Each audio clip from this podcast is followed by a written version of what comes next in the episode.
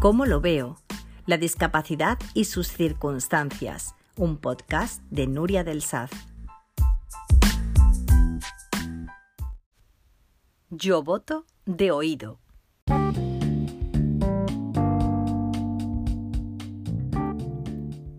Hasta ahora yo votaba de oído, sí, tal cual, no se extrañen. Muchos aparcan de oído hasta que el parachoques da contra el bordillo y no pasa nada, solo alguna pequeña bolladura quizás. Pues eso, que yo hasta la fecha he votado siempre de oído y la ley lo contempla. El procedimiento para votar de oído es el siguiente. Amanece el domingo electoral y me preparo para acudir al colegio junto a toda mi familia. Somos una piña, nos juntamos incluso para ir a votar. ¿Llevas tu papeleta preparada? ¿Cuál quieres? Preguntas que se hacen en los minutos previos a cerrar la puerta de casa. En ambiente festivo recorremos las calles tranquilas propias del fin de semana sin el infernal ruido del tráfico el olor a churros de la chocolatería próxima como background. Bromeamos sobre a quién le daremos nuestro voto, siempre eligiendo lo más alejado a nuestras inclinaciones políticas para agitar un poco el ambiente y ver las chiribitas en los ojos de los otros. El siguiente paso es localizar mi mesa, a menudo un lío porque en demasiadas ocasiones mi apellido se clasifica mal. ¿Lo habrán puesto por la D o por la S esta vez? Entonces, y aquí está el votar de oído, pido a algún miembro de mi familia que me busque la papeleta de mi elección y acudo dispuesta a introducirla en la urna. Aclaro que votar de oído, o dicho de otra forma, votar asistido por una persona de nuestra confianza, no es ilegal, inmoral ni engorda, sino que está perfectamente contemplado por la ley orgánica del régimen electoral general. Ya está, ya he votado de oído. Sí he ejercido mi derecho al voto, pero ¿qué sucede si eres ciego y supongamos A. Tu inclinación política confronta con la de tu familia y no quieres ser la oveja negra. B. No cuentas con alguien de tu confianza que te ayude a votar. C. No quieres que nadie, ni tu madre, ni tu marido, ni el que pasaba por allí dispuesto a ayudarte, sepa a quién votas. Recordamos, cada ciudadano tiene derecho a que se le garantice el secreto del voto.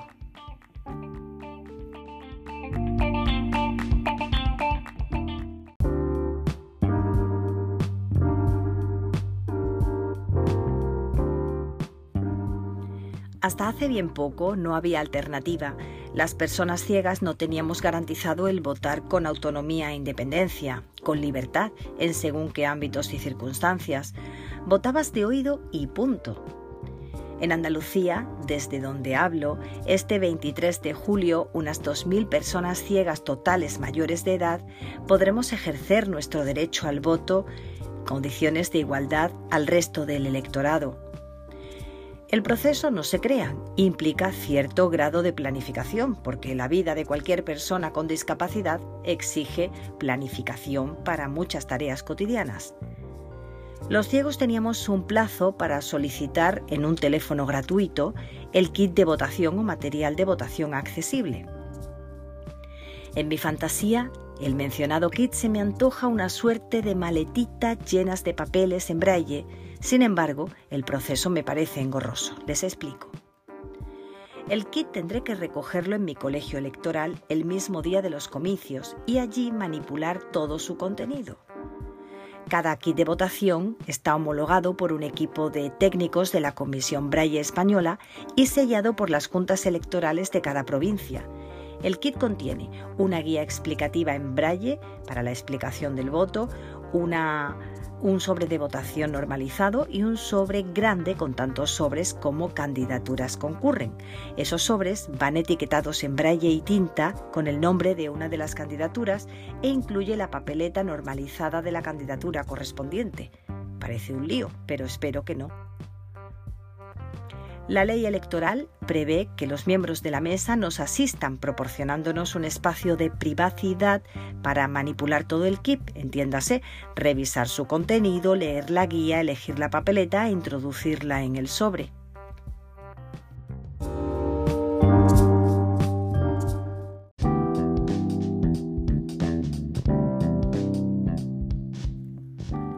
La verdad es que preferiría recibir el material de votación en mi buzón como todo el mundo y llevar los deberes hechos de casa. Me habría gustado leer la guía con calma, recrearme en el placer de leer los caracteres en braille, hay tan pocas ocasiones para ello, extender todas las papeletas sobre la mesa, elegir la mía, meterla dentro del sobre.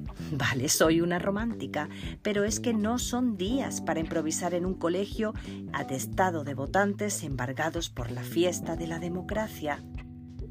A partir de ahí, el procedimiento es el mismo que para el resto de mortales. Mostrar el DNI o el pasaporte y depositar nuestro voto en manos de un miembro de la mesa. Momento del todo frustrante, por cierto, porque siempre me quedo con las ganas de meter la papeleta en la urna yo misma. Total, que al final sigo votando de oído.